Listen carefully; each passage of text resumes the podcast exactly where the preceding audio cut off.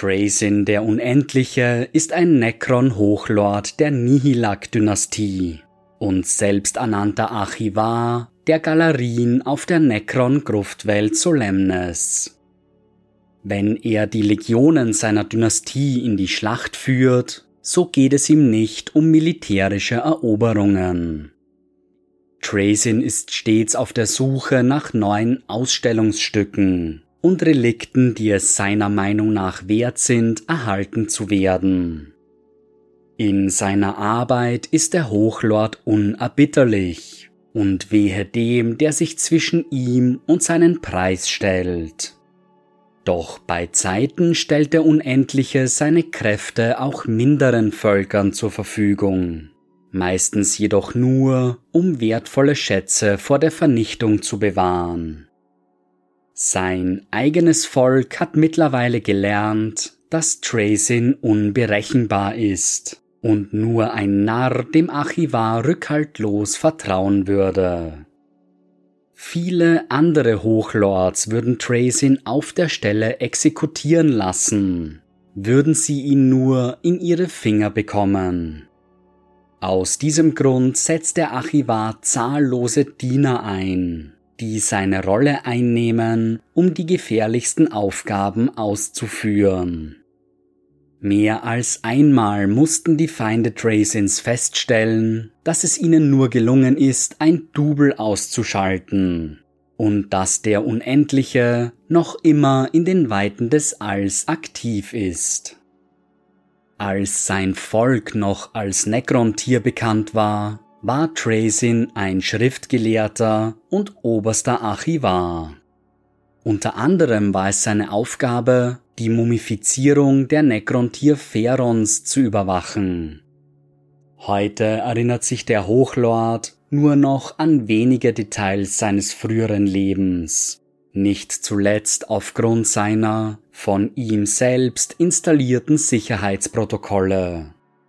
Nicht selten weisen seine Erinnerungen Lücken auf, sind inkorrekt oder fehlen gar vollkommen.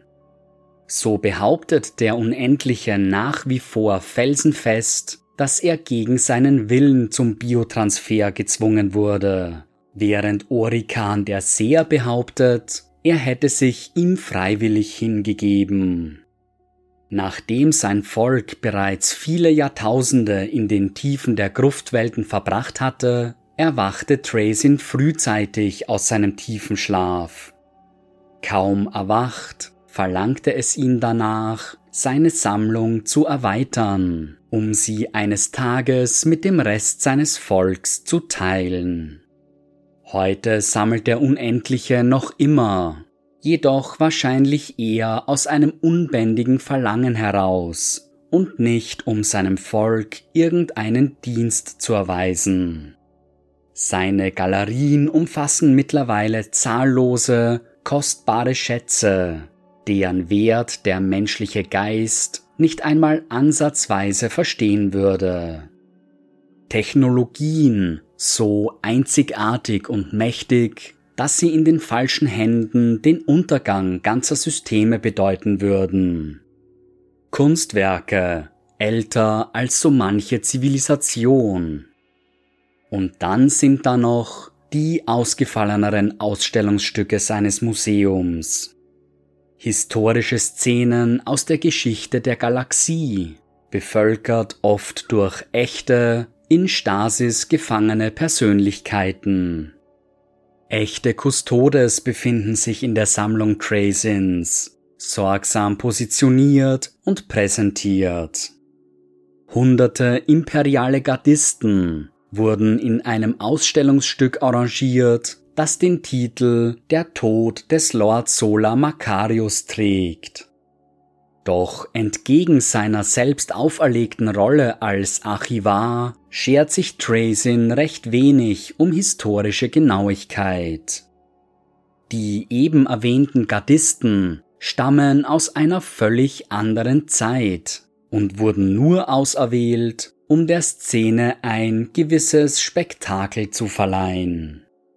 Generell scheint der Unendliche mehr darauf bedacht zu sein, seine Ausstellungsstücke so pompös und aufregend wie möglich zu gestalten, anstatt sich mit historischer Genauigkeit auseinanderzusetzen.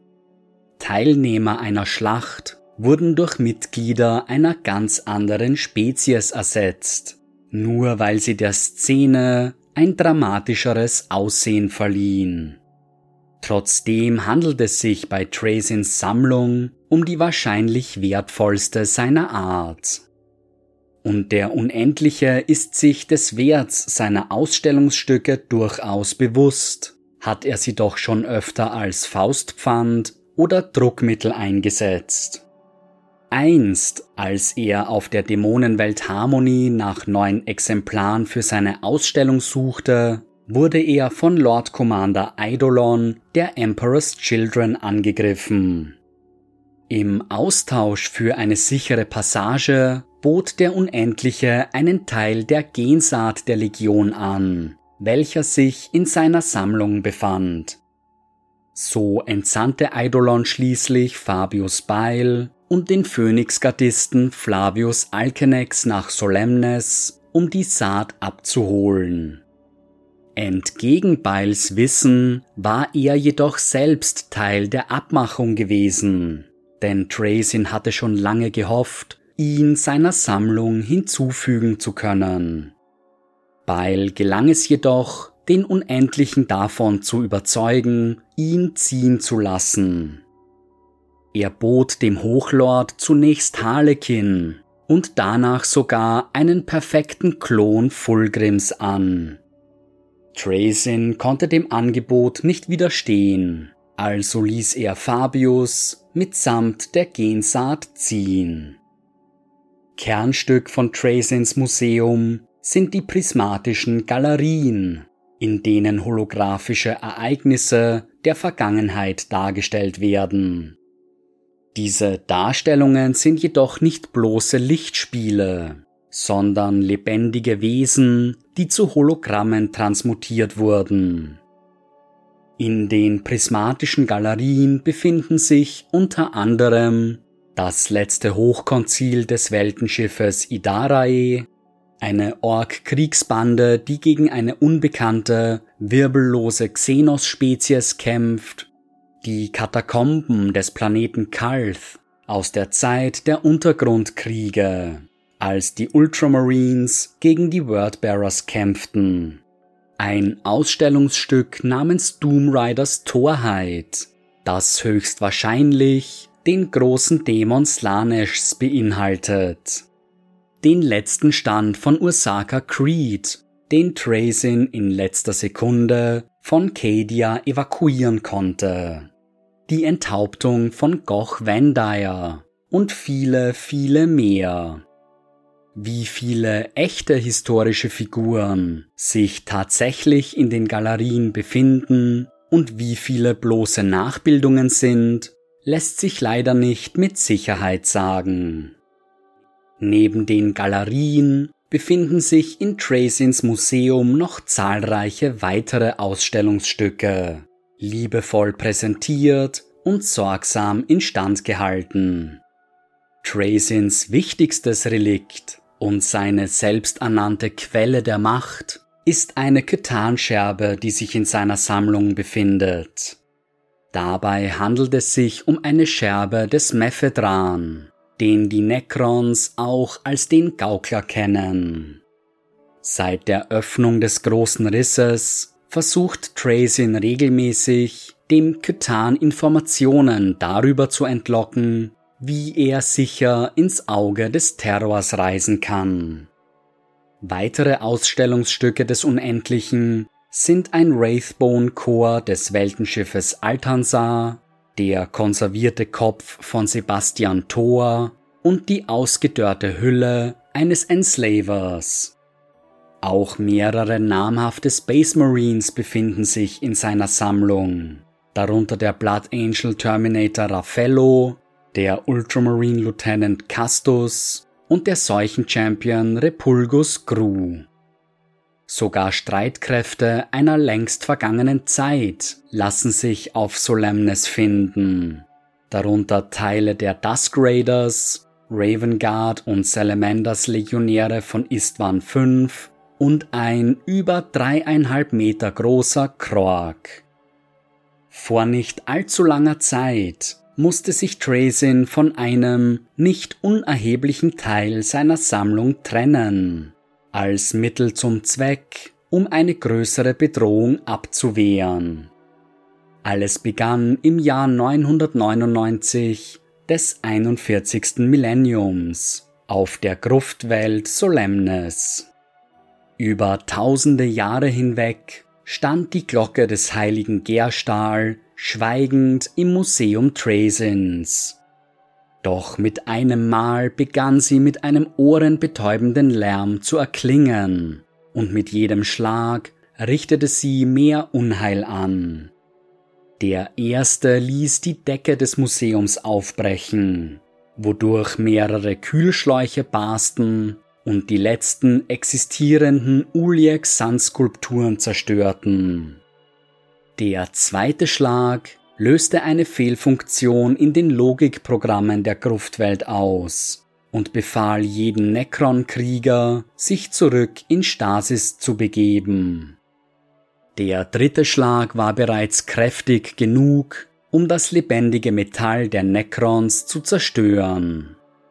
Trazin versuchte verzweifelt, das Relikt zum Schweigen zu bringen, doch nach dem dreizehnten Schlag verstummte die Glocke von selbst. Er warf das Relikt ins Netz der tausend Tore, wo er hoffte, dass es die Eldari genauso quälen würde wie ihn selbst, bevor er sich aufmachte, um die Ursache dieses seltsamen Ereignisses zu ergründen. Trazin begab sich nach Thanatos, Kronwelt der Oruskar-Dynastie, um die hier befindliche Planetenmaschine aufzusuchen. Diese geheimnisvolle Apparatur ist eine Repräsentation der gesamten Galaxie, die auf eine unbekannte Weise mit ihr verknüpft ist. So stellt sie die Planeten und astronomischen Objekte der Galaxie nicht nur detailgetreu nach, eine Veränderung der Maschine bewirkt gleichzeitig eine Veränderung in der realen Welt. Die Maschine wird von den Necrons hauptsächlich zur Planung von kommenden Kampagnen eingesetzt, gelegentlich auch, um ihren Verlauf zu steuern. Als nun Tracin die Planetenmaschine betrat, fiel ihm sofort auf, dass sich ein dunkler Schleier über große Teile der Galaxie gelegt hatte. Etwas, das in der realen Welt noch unbemerkt geblieben war, aber nur knapp unter der Oberfläche zu lauern schien. Der Unendliche studierte die Holodaten, bis er jegliches Zeitgefühl verloren hatte, konnte aber die Quelle der Turbulenzen ausfindig machen. Sie schienen ihr Zentrum im galaktischen Nordwesten zu haben, in der Nähe einer imperialen Welt, die die Menschen Cadia nannten. Es war offensichtlich, dass etwas unternommen werden musste. Also warum sollte es nicht ausnahmsweise einmal Trazin sein, der als Retter in der Not agierte? Doch der Unendliche wusste, dass er seine Mission nicht allein erfüllen konnte. Er würde Unterstützung brauchen. Es war ihm jedoch schmerzlich bewusst, dass er unter seinem eigenen Volk keinerlei Unterstützung erwarten durfte. Zu oft waren wertvolle Relikte nach seinem Besuch plötzlich spurlos verschwunden. Auch seine auswärtigen Kontakte würden keine große Hilfe sein. Also stieg er hinab in seine Archive, um sich auf das Kommende vorzubereiten. Er machte sich schließlich auf nach Cadia, wo er auf einen überraschten Belisarius Call traf. Der Erzmagos war gerade dabei, die kardianischen Pylonen, die vor Millionen von Jahren errichtet worden waren, zu untersuchen. Er wollte sie nutzen, um die Kräfte des Chaos zurückzudrängen, konnte ihre Geheimnisse jedoch nicht vollständig entschlüsseln. Tracin bot an, Call bei seinem Vorhaben zu unterstützen, war er doch seiner eigenen Aussage nach bei deren Errichtung vor Ort gewesen. Zunächst misstraute der Erzmagos dem Hochlord, doch die Aussicht, eine potente Waffe gegen die Mächte des Chaos zu besitzen, behielt schließlich die Überhand. Tracin begann Call in der Funktionsweise der Pylonen zu unterrichten, doch die Streitkräfte Abadons kamen immer näher. Um ihnen mehr Zeit zu verschaffen, öffnete Tracin seine Tesseract-Labyrinthe und befreite damit mehrere seiner Ausstellungsstücke. Imperiale Truppen aus allen nur erdenklichen Zeitaltern strömten hervor um sich den Verrätern entgegenzustellen. Lieutenant Commander Cervantes der Ultramarines, vor einer Sekunde noch auf den Schlachtfeldern des Bruderkriegs, fand sich nun in den unterirdischen Tunneln auf Cadia wieder. Doch der Astartes und seine Brüder brauchten keine Erklärungen. Sie verstanden auf der Stelle, dass sie von den Kräften des Chaos bedrängt wurden. Sie stürzten sich einmal mehr in den Kampf, wie sie es schon vor so vielen Jahren getan hatten. Nach und nach schlossen sich immer mehr imperiale Ausstellungsstücke dem Kampf an. Ein Regiment der Vostrojaner, Scharfschützen des ersten und einzigen Tanit, Salamander Marines und ein einzelner Custodes. Unter den freigelassenen Truppen befand sich auch die legendäre Inquisitorin Katharina Greyfax, die sich im weiteren Verlauf der Geschichte als überaus wertvoll herausstellen sollte. Unbeeindruckt von den vorrückenden Chaostruppen richtete sie ihre Waffe auf Tracin. Zu ihrem Schock musste sie jedoch feststellen, dass sie nicht in der Lage war, den Abzug zu drücken. Der Hochlord hatte vorgesorgt und sie mit seinen einzigartigen Gedankenkontrollskarabäen infiziert. Diese winzigen Roboter sind in der Lage, sich in das Gehirn ihres Opfers zu bohren und auf den Wunsch ihres Meisters die Taten ihres Wirts zu kontrollieren. Greyfax sollte erst viel später, dank der Hilfe von Belisarius Call, von den Skarabäen befreit werden. Dank der neu eingetroffenen Unterstützung war Call in der Lage, sein Werk zu vollenden und die Pylonen zu aktivieren. Die ausgesandte Nullwelle schnitt die Chaoskräfte vom Immaterium ab. Abaddon selbst sah sich zum Rückzug gezwungen. Doch so einfach würde er nicht klein beigeben und er nutzte die beschädigte Schwarzsteinfestung Will of Eternity, um Cadia zu vernichten. In den Augen Tracins war seine Aufgabe vorüber. Er hatte das Imperium unterstützt, so gut er konnte. Doch bevor er Cadia verließ, wollte der Hochlord noch etwas für seine Sammlung ergattern. Er beobachtete die verzweifelte Schlacht zwischen der imperialen Garde und den zerstreuten Chaoskräften aus sicherer Entfernung, wissend, dass vor seinen Augen Geschichte geschrieben wurde. Die imperialen Streitkräfte waren gerade dabei, den letzten Rückzug zu organisieren, als Tracin zuschlug. Lord Castellan Ursaka E. Creed hatte alles gegeben, um so viele Leben zu retten, wie er nur konnte, und hatte bis zum letzten Moment an der Front gegen den Feind gekämpft. Schwer verwundet sah er gerade das letzte Transportschiff den Planeten verlassen, als ein metallerner Gigant über ihn trat. Ein blendendes Licht trat aus der Hand des Hochlords, bevor Creed von Dunkelheit umhüllt wurde. Mit einem weiteren exquisiten Stück für seine Sammlung verließ Tracin Cadia und teleportierte sich zurück nach Solemnes.